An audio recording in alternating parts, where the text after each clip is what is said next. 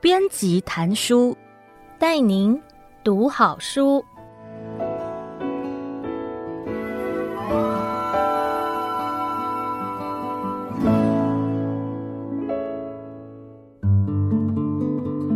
你好，欢迎收听由爱播听书 FM 制作的书斋音频编辑谈书。我是马克贝罗出版的编辑江品轩。让我为各位挑选值得阅读的好书，让大家只花不到半个小时的时间，就可以聆听一本好书，了解书里的精华。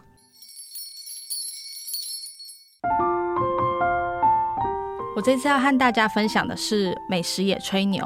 这本书。有趣的地方在于，它分享很多很有趣的美食冷知识。其实从这本书的副书名就可以看出端倪了。这本书的副书名叫做《罗马人的魔法药水是鱼酱》。以前喝咖啡加盐不加糖，鲑鱼寿司不是日本传统料理。原来餐桌上的食物很有事。各位应该从副书名就可以听出这本书的一些我们可能误会或者不知道的食物历史，是一本很有趣的书籍。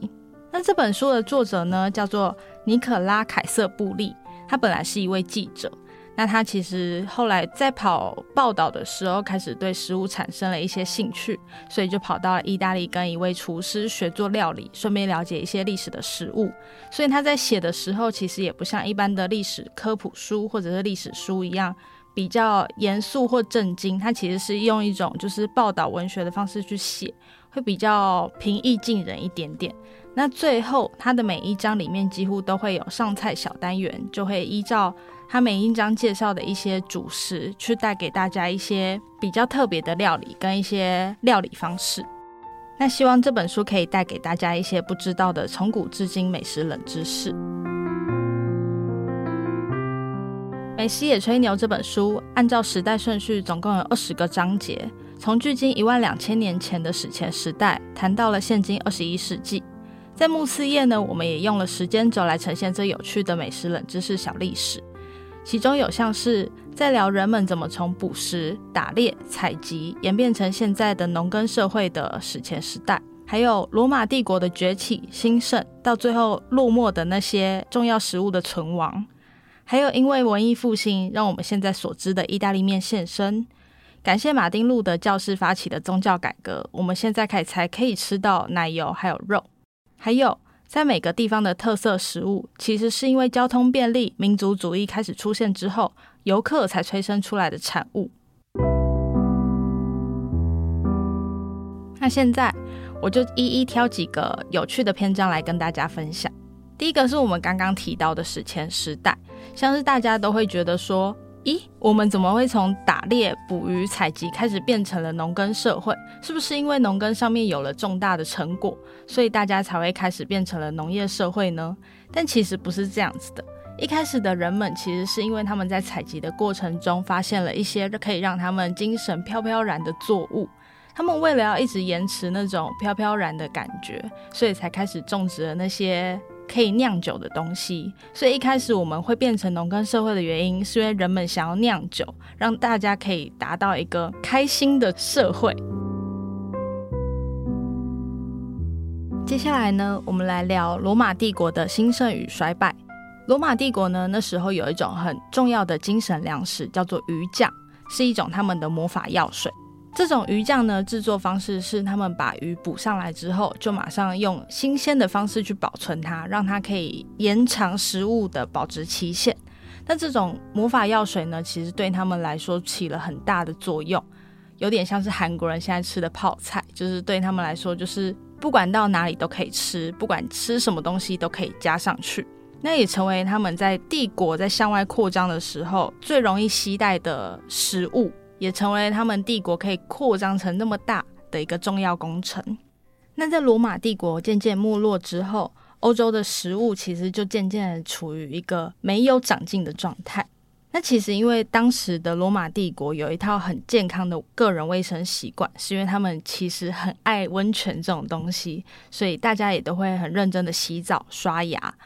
那在罗马帝国渐渐没落之后，其实这些卫生习惯就是渐渐的不见。所以当时的人们其实所有的健康问题都会下降，导致他们几乎所有人在三十岁的时候牙齿都会掉光。那牙齿掉光之后，其实很多食物不能吃，他们就只能吃糊，就是一些比粥还要再一些稠一点的东西当做他们的主食。那因为只能吃糊的状态，所以他们在美食上面就没有认真的下功夫，导致当时的法国国王叫查理曼大帝，他连他想吃的乳酪其实都是买不到的。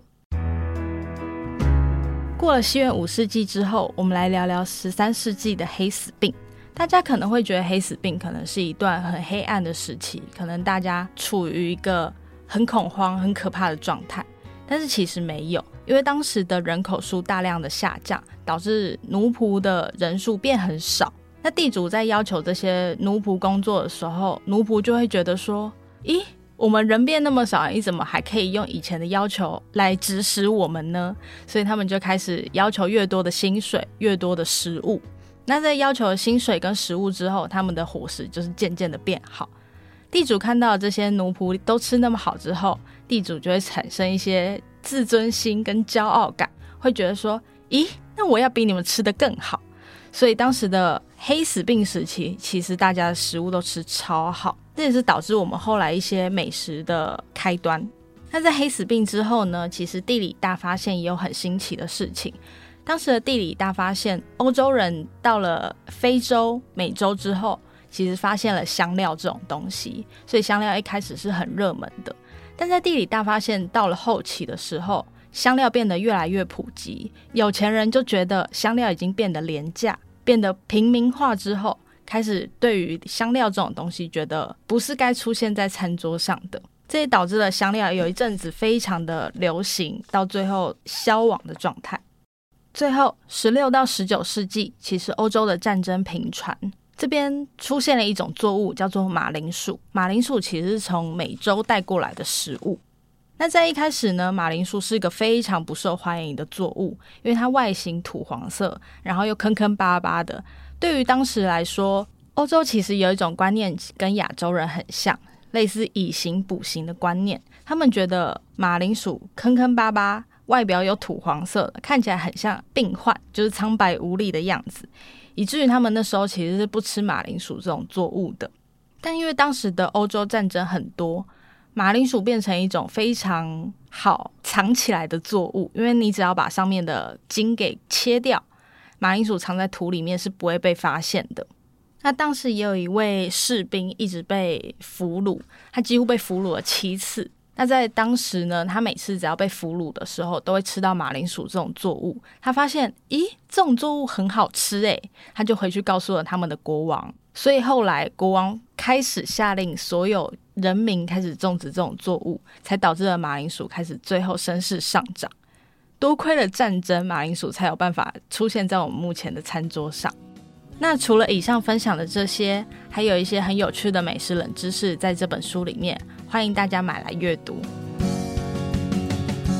总结来说呢，这本书适合推荐给喜欢看美食历史或者美食小知识的读者们。除了食物冷知识以外，里面的上菜单元也会教大家怎么做出好吃的料理。像是第五章就告诉大家，要做出连没有牙齿的法兰克猪王都可以吃的大块猪肉料理的方法。那也希望这本书的美食故事还有教学都对大家有所帮助。我是马可贝罗出版的编辑蒋品轩，祝各位平安顺心，希望下次还有机会为大家说书。编辑谭叔，谢谢你的收听，我们下次见。